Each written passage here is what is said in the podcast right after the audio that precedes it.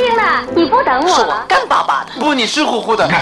打死我也不说。这个作品要按我个人的理解做的还不够奔放。杜秋，你看多么蓝的天！我有个秘密，我长得多美，人人都爱。谁能证明你是孤兰丹？光影旋转的流金岁月，耳边重温的声声记忆。即使物换星移，年华不再，他们依然满怀温馨，沉淀着时代经典。光影时光机，穿越历史，让我们向经典致敬。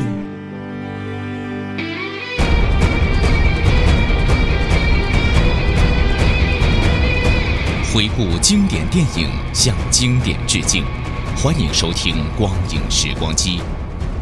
有一部电影，恐怕是上世纪七十年代中期世界影坛男明星们演出最齐也最风光的一场戏了。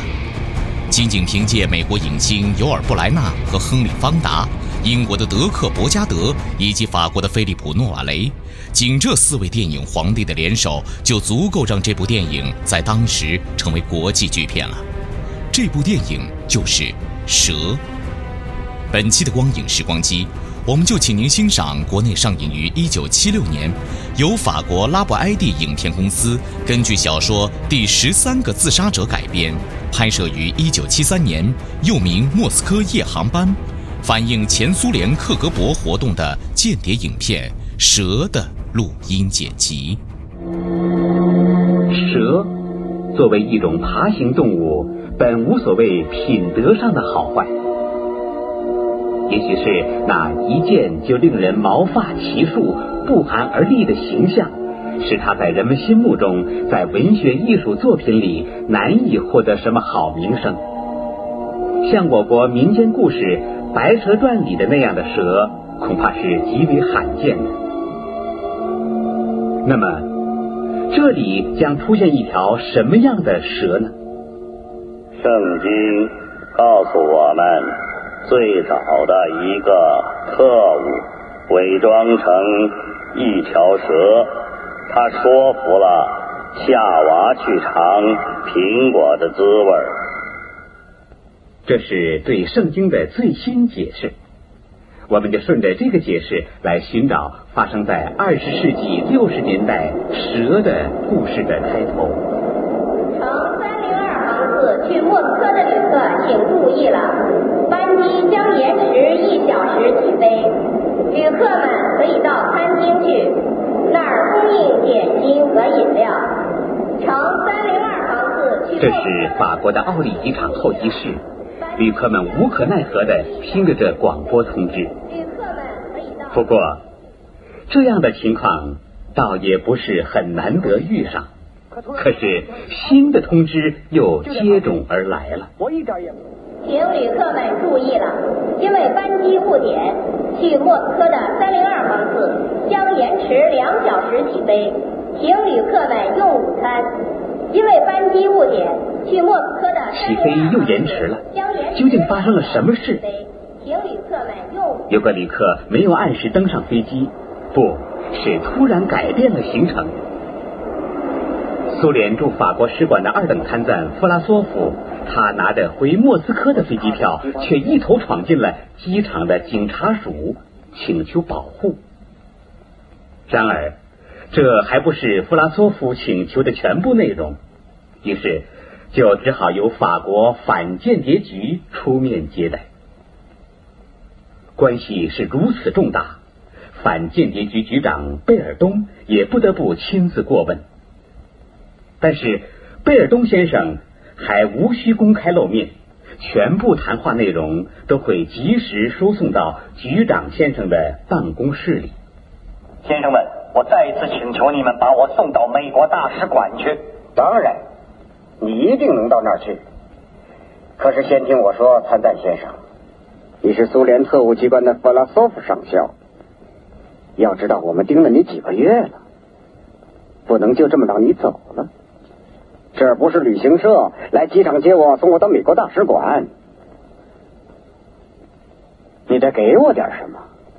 一个情报只要一个就够了。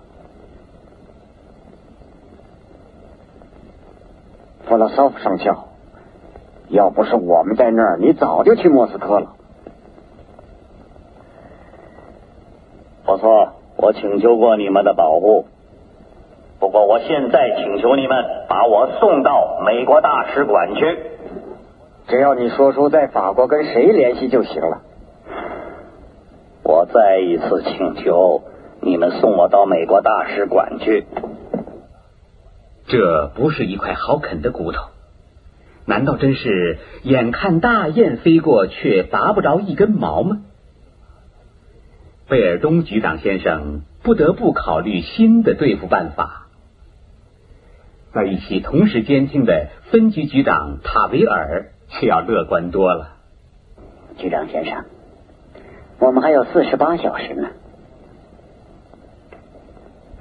他昨天一夜没睡，今天也睡不了多少。明天他准盯不住，看着吧。什么事儿？我是拉菲尔，局长先生打搅你了，有件事要请你听听。好吧。也许对讲器里传来了什么好消息。那你就开始说吧。我刚才说过了。哎，是啊，再说一遍。先说你是什么人？我叫雅妮娜·桑德里，是奥利机场小卖部的售货员。今天上午十一点左右，有位先生来买白兰地。全再说一遍。当然。他付钱的时候，把一百法郎的票子塞到我手里，里面还夹着一张纸条。然后他突然发疯似的冲进机场警察署。就这些。我念给你听，局长先生，请立即打电话号码二六五七四六零，这是美国大使馆，就说阿列克塞·费德罗维奇·布拉索夫要求去美国避难，谢谢。电话他已经打了是吗？是的，局长先生。好，这下完了，大威尔，你的四十八小时完了。美国大使馆从后边扑过来了，除非你送错个大使馆。我去办。大威尔，灵活点啊！送错个大使馆。这是贝尔东先生终于想出来的啃骨头的新办法，就是说，弗拉索夫将不是被送往他坚持请求要去的美国大使馆，而是送他回苏联大使馆。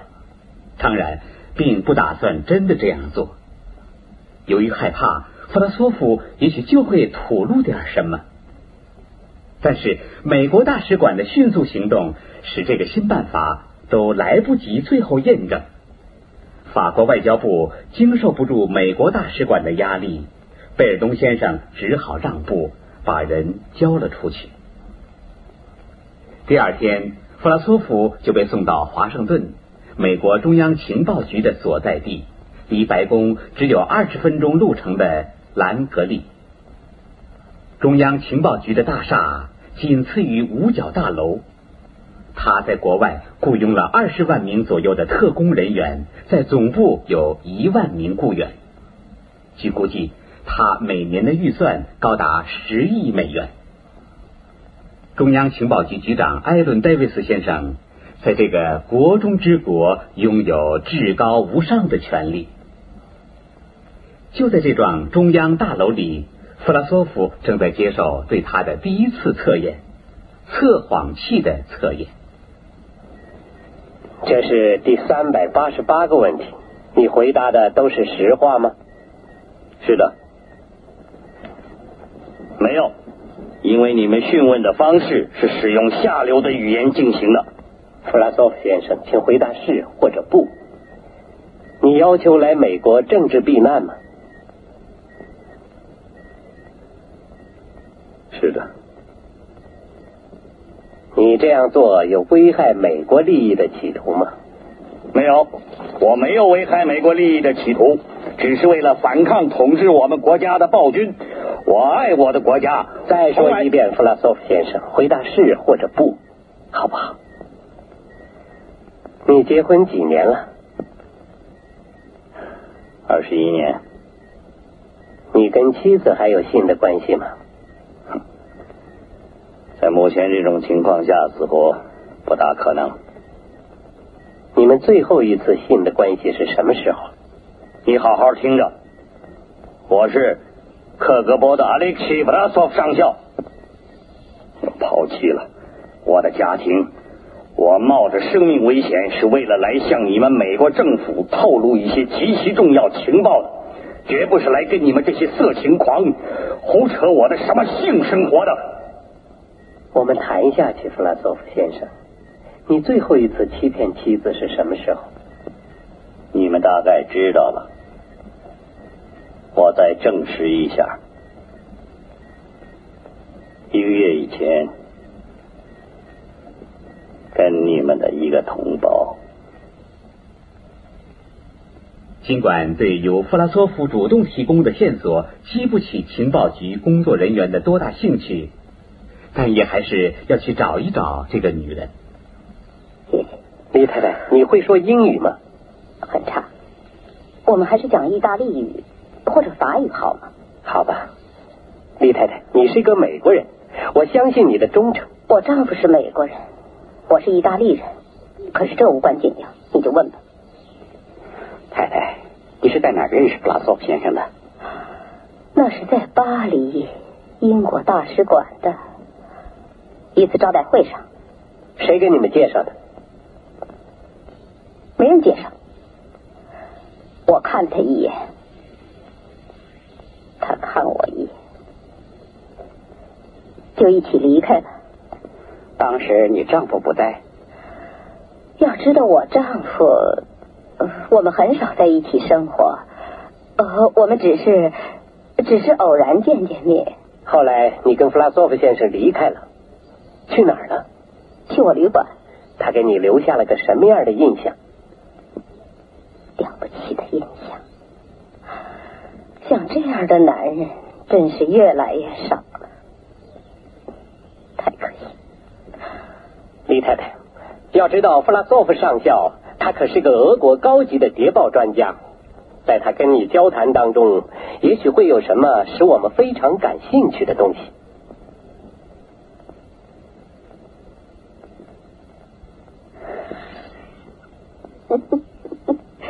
不，不不，老实说，不会有你们感兴趣的东西。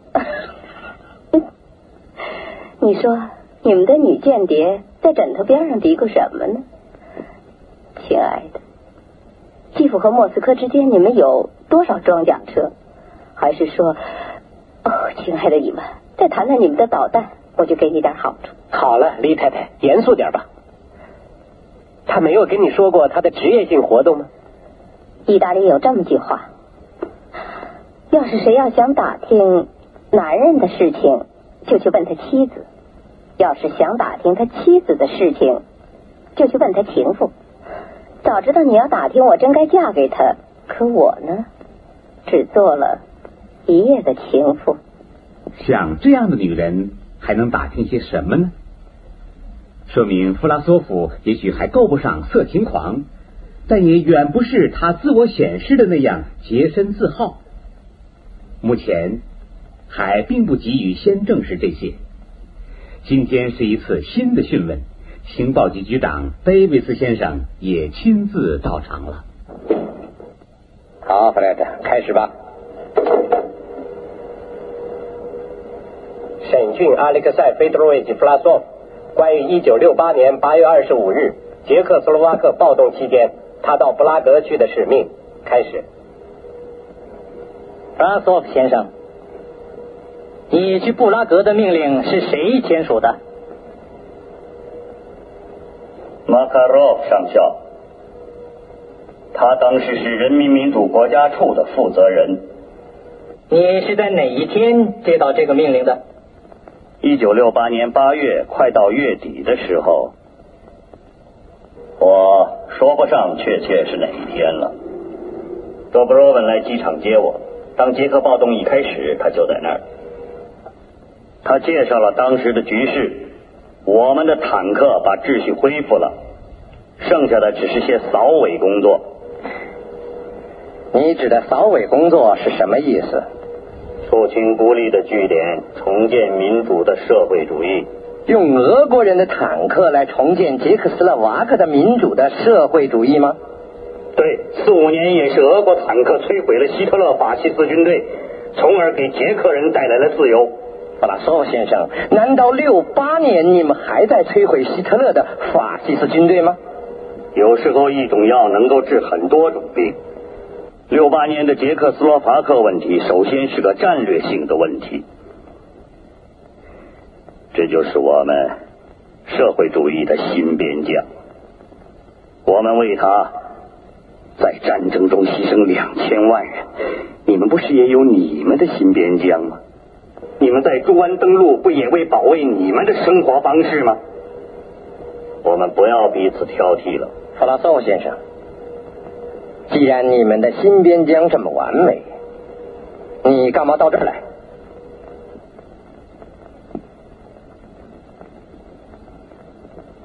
我到这儿来，是因为斯捷班·巴夫罗维奇·伊万诺夫。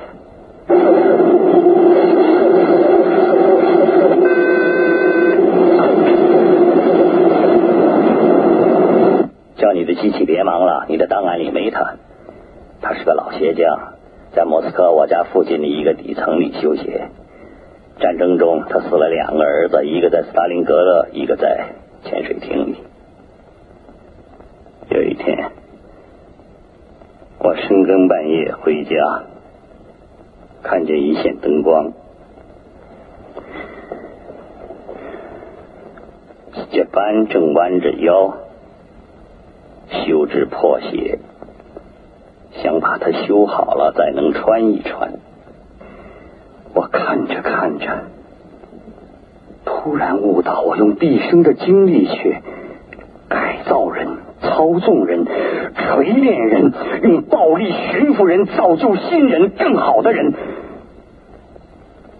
可对斯杰班呢？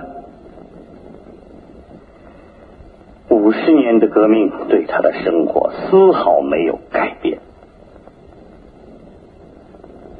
我该怎么做？在我国，无法从内部反对现存制度。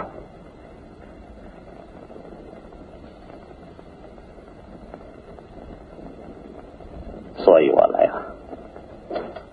对这个也是中央情报局千方百计要得到的人，现在却仍然难以确认他突然闯来的真正目的。先生们，弗拉索夫在撒谎。弗拉索夫撒谎。他说是为了老鞋匠到华盛顿来的。他到底是为什么投奔西方的呢？要找真正的原因，得翻翻他的历史。一九六四年五月一日，在莫斯科红场举行了传统的检阅仪式，兴高采烈的人群欢呼尼基塔·赫鲁晓夫登上了检阅台。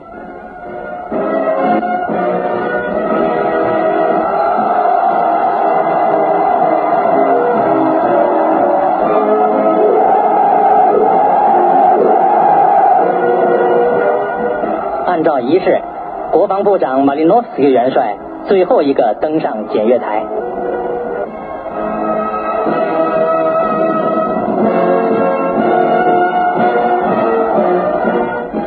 在检阅台上的有格列奇克元帅、弗洛西洛夫、马林诺斯基元帅、赫鲁晓夫、东德总理维里斯多夫、苏斯洛夫、勃列日涅夫、文化部长普尔采瓦。伊万库克洛夫、卡门杰夫、卡拉辛、伊仁斯基、盖洛夫、阿列克塞费多罗维奇·弗拉索夫上校、伊波夫斯基。十五年来，盖洛夫一直是属于赫鲁晓夫集团的。普拉索夫娶了他妹妹塔吉亚娜。由于这一结合，加上他个人的才干，普拉索夫官运亨通，青云直上。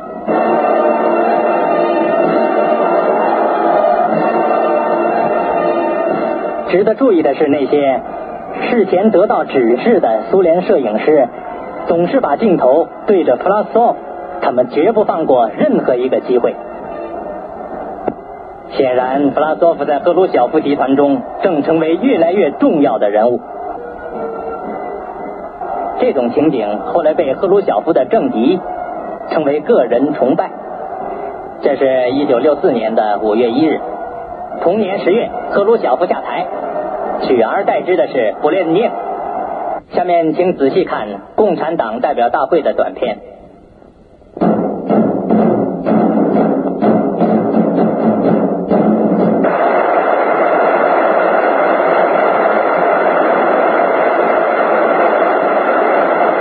这次是布列涅夫坐在台上，周围是他的集团成员和党的其他领导人。不用再找盖洛夫了，他和赫鲁晓夫一起跌入了陷阱，无声无息了。弗拉索夫跟着他的内兄一起倒运了，摄影机的镜头不再对着他了。从此，他走下坡路了。一九六六年，他被派到苏联驻安卡拉大使馆。担任文化随员助理的职务，在那儿发生了一个造成他今天结局的小插曲。现在我们请英国情报局的菲利普·贝尔先生再谈谈吧。谢谢。呃，我我我在土耳其工作的时候认识他的，我觉得他这个人是值得争取的。呃，看上去他，他这人有点脆弱。总而言之，我安排了几次类似这样的会面，都都显得很随便。我跟他很合得来，看上去他总有点怨气，还有点悲观失望，这我可以肯定。可是当时我还不敢相信他的那种。坚如磐石的共产主义信念会这样荡然无存，只觉得他是个可用的人。总之，我想还是像常说的那样，让他瓜熟蒂落为好。所以我把情况转给了你们，还有这张无聊的相片。经过就是这么些。离开安卡拉，他在莫斯科待了三年，就被派到巴黎担任使馆二等参赞。到安卡拉以后，他的家庭生活已经出现裂痕。到了巴黎，他的行为就开始不检点了。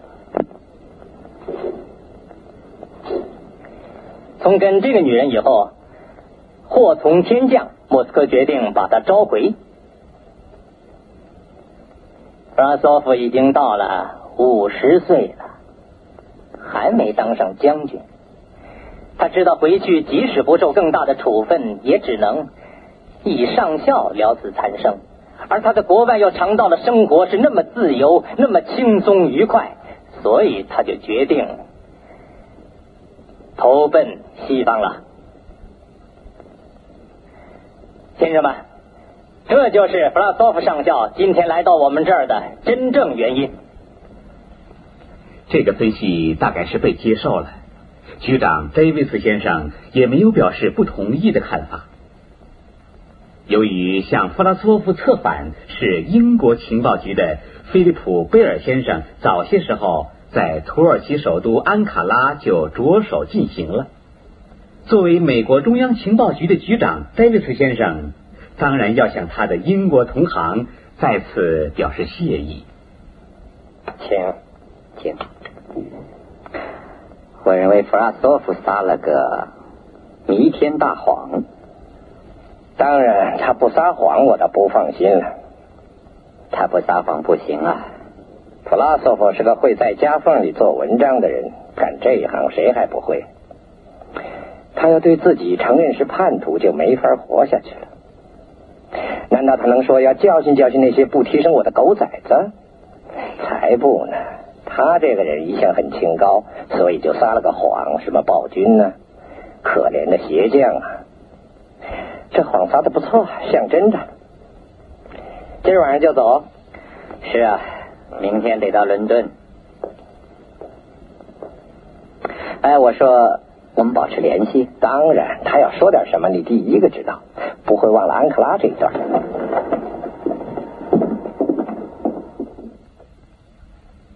看来，要不是那位英国情报局的贝尔先生的推荐，对弗拉索夫的这次闯来，说不定还会找出别的什么原因。至少审查还要拖延十日。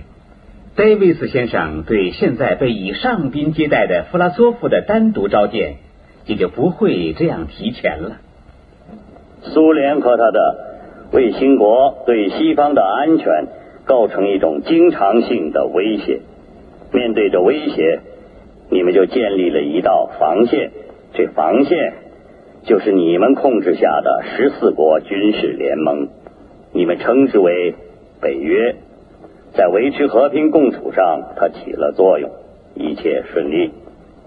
可我得告诉你们，除非你们很快行动，非常快，不然两年之内，北约就不存在了。你们被渗透了。北约组织的每个绝密文件送到你们桌上的同时，也送到了我的桌上，因为在你们北约组织的最高机构里有我们的人。我是说最高机构里，知道名字吗？大部分，除了在英国的。我跟英国的没联系。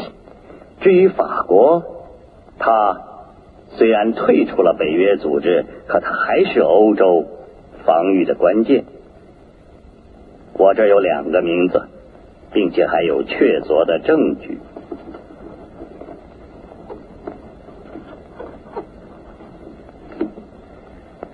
你们的薄弱环节是西德那儿。我有不少人的名字，冯施特莱利斯将军，Hostfelsen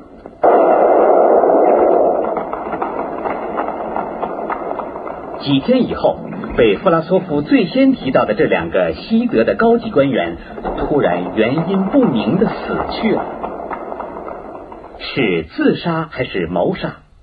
传言纷纷。也正是在这前后，戴维斯先生。去了一趟西德，接着他又到伦敦来找他的英国同行菲利普贝尔先生。你早，你好，对不起，晚了点。不晚，请坐。交通可真拥挤呀！伦敦的天气总这么糟，喝点什么提提神吧。那就喝一杯吧。喝什么？呃，我要一杯马提尼酒。呃，我再来杯雪梨酒。最近天气老这样吗？糟是糟，总算没下雾。飞机上怎么样？还好。我今天起早了点，明天得赶回华盛顿去。明天？是啊。那么弗拉索夫先生怎么样了？挺精神的，拼命的讲，那就太好了。你还是先听听他说了点什么，再叫好吧。这里是光影时光机，请您稍后继续收听。